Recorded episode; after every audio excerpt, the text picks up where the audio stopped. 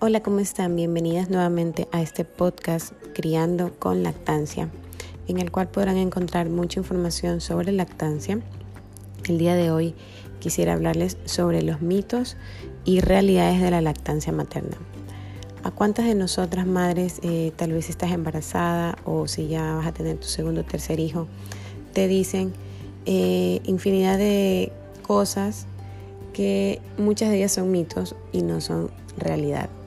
Eh, muchas veces te dicen este, que los pechos pequeños no pueden amamantar, que necesitas hacerte pezón, que si estás embarazada y tienes un bebé no puedes amamantarlo ya porque ya estás embarazada. Y así infinidad de frases y de mitos que nos dicen y nos llegan a la cabeza ideas y muchas veces de preocupaciones. Bueno, el día de hoy estoy aquí para hablarles sobre los mitos más populares. Eh, bueno, y sin alargar mucho esta introducción, vamos a empezar. Tenemos el primer mito. Si tienes el pecho pequeño o estás operada, no puedes amamantar. Esto es falso. Que sean grandes o pequeños está determinado por la cantidad de grasa que tienen los senos. Es decir, la cantidad de tejido graso es lo que determina el tamaño de nuestros pechos. El tamaño no determina que tengamos más leche o menos leche. No tiene nada que ver el tamaño de los pechos. Todos los pechos pueden amamantar. Si estás enojada, el segundo mito tenemos, si estás enojada o asustada, no debes dar teta. Falso. Esto es una mentira total. La calidad de leche no se ve afectada por el estado de ánimo. Lo que puede ocurrir es que el efecto de la oxitocina, que es la hormona que hace que se libere la leche, se inhiba y no haya un buen reflejo de eyección. ¿Qué es el reflejo de eyección? Es decir, que la leche tarda un poco más en salir, pero la leche sigue siendo de buena calidad y si sale. Es decir, tenemos que tratar de estar, eh, si tenemos una situación de estrés, de dificultad que estamos viviendo, tratar de en el momento de amamantar, relajarnos lo que más podamos para poder darle nuestra leche a nuestro bebé. No le va a pasar nada, no le va a dar diarrea, no le va a causar cólico. Nuestra leche sigue siendo la mejor opción para nuestro hijo. Tenemos como tercer mito, si estás embarazada de otro bebé, debes dejar de amamantar. Esto también es completamente falso. Si puedes amamantar a tu bebé, el nivel de oxitocina no es tan alto como para provocar contracciones de parto prematuro.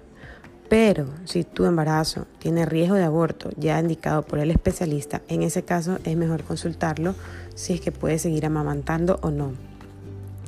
Incluso luego del parto se puede amamantar a ambos bebés. Esto se conoce como lactancia en tándem, tanto al bebé grande como al bebé menor. Lo que puede suceder es que el bebé mayor eh, se destete solo. Cuando ya son más de mayores a un año, puede suceder que hay un destete solo del bebé por su parte sin obligarlo. Cuarto mito, amamantar duele. Esto también es falso.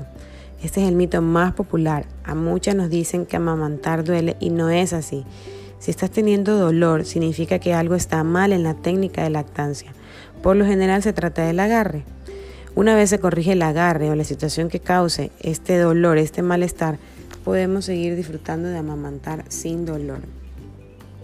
Si estás enferma, el quinto mito, si estás enferma, no debes dar de lactar y no tomar medicamentos si das el pecho. Falso.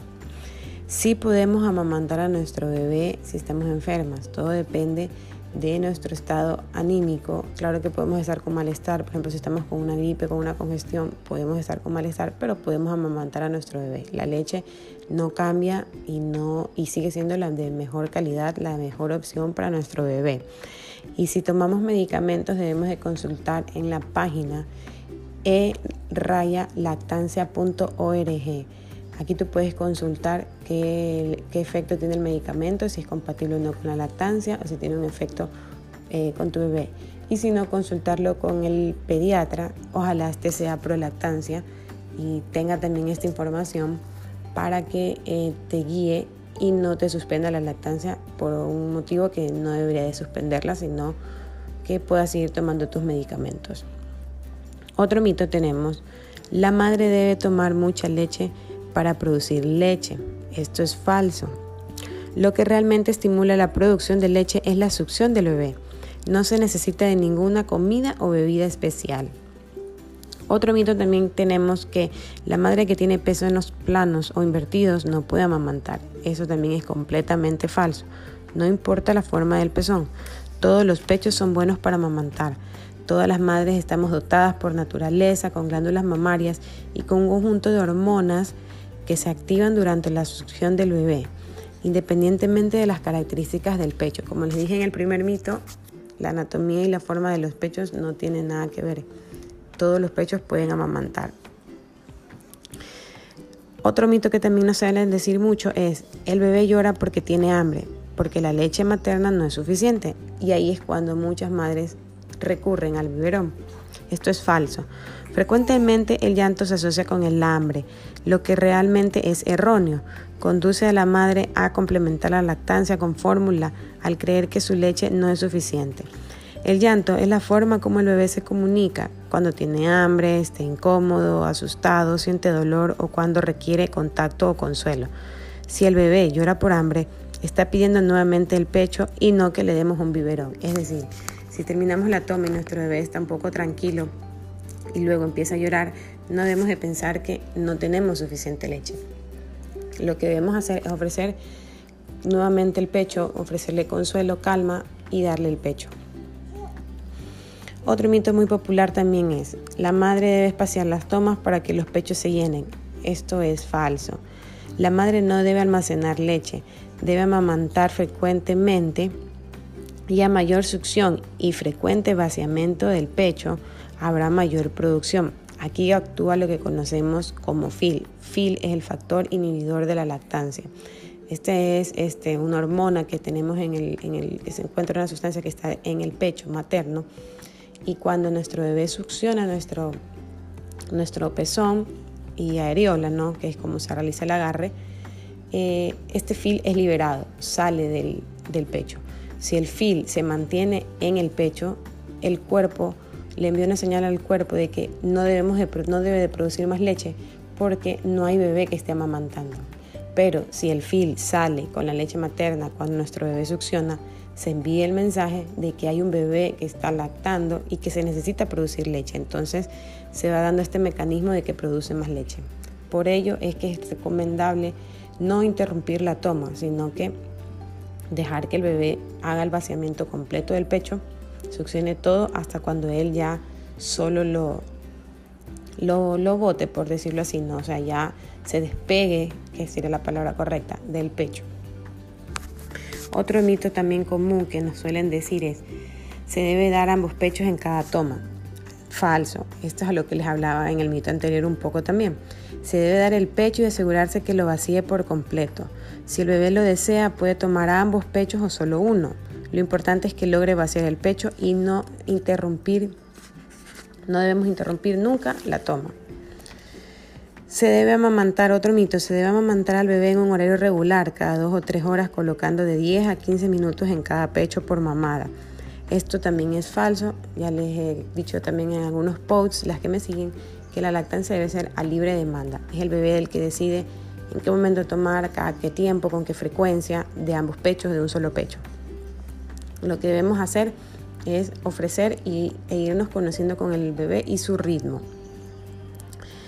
Y otro mito para terminarles, este, que he seleccionado un poco de mitos más o menos populares, tenemos que la leche bajará a los tres días, mientras tanto, complétalo con fórmula. Eso es lo que sucede eh, lastimosamente en algunos hospitales o algunos pediatras suelen recomendar esto, lastimosamente eh, no todos son pro lactancia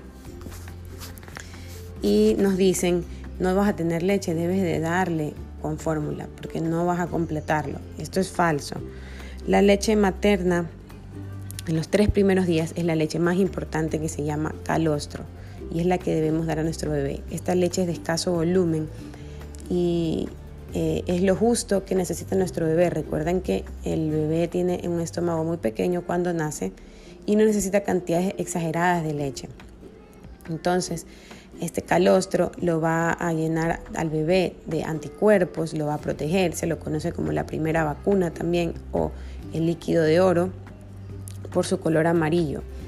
Y, y, se lo conoce aparte que por se lo denomina líquido de oro no solo por su color, sino por todos los beneficios que da nuestro bebé de protección de inmunoglobulinas que le aporta.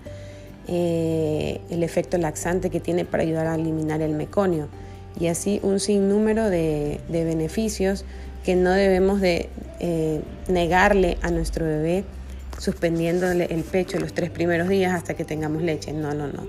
Incluso el bebé eh, que con este escaso volumen del calostro se le permite a él entrenarse en la succión, pausa y respiro, que es la forma como realiza las tomas ya que como es de escaso volumen no se va a ahogar ni le va a pasar nada al bebé, así él también se va entrenando. Además, este, este calostro eh, te permite la succión en estos primeros días, de, mientras el bebé está tomando el calostro, te permite aumentar tu producción de leche. Si no hay succión, no vas a tener la subida de la leche, eh, no vas a tener producción suficiente de leche y ahí ya se empiezan a dar este, eh, como una cadena de errores, es como una una cadena de malas decisiones. Entonces, lo primero que debemos hacer cuando nace nuestro bebé es ofrecerle el pecho, ofrecerle el calostro y dejarlo que el bebé succione y succione a libre demanda. Para eh, después, con el paso de los días, nuestro cuerpo se va regularizando, va normalizando la producción de leche. Bueno, eh, con este mito me despido. Espero les haya gustado este post. Eh, recuerden que me pueden sugerir temas a través de mi Instagram, criando con lactancia, y me pueden escribir comentarios, me pueden mandar mensajes directos o ahí están mis números de contacto y mi correo electrónico. Bueno, me despido, no se olviden de que debemos de naturalizar la lactancia materna.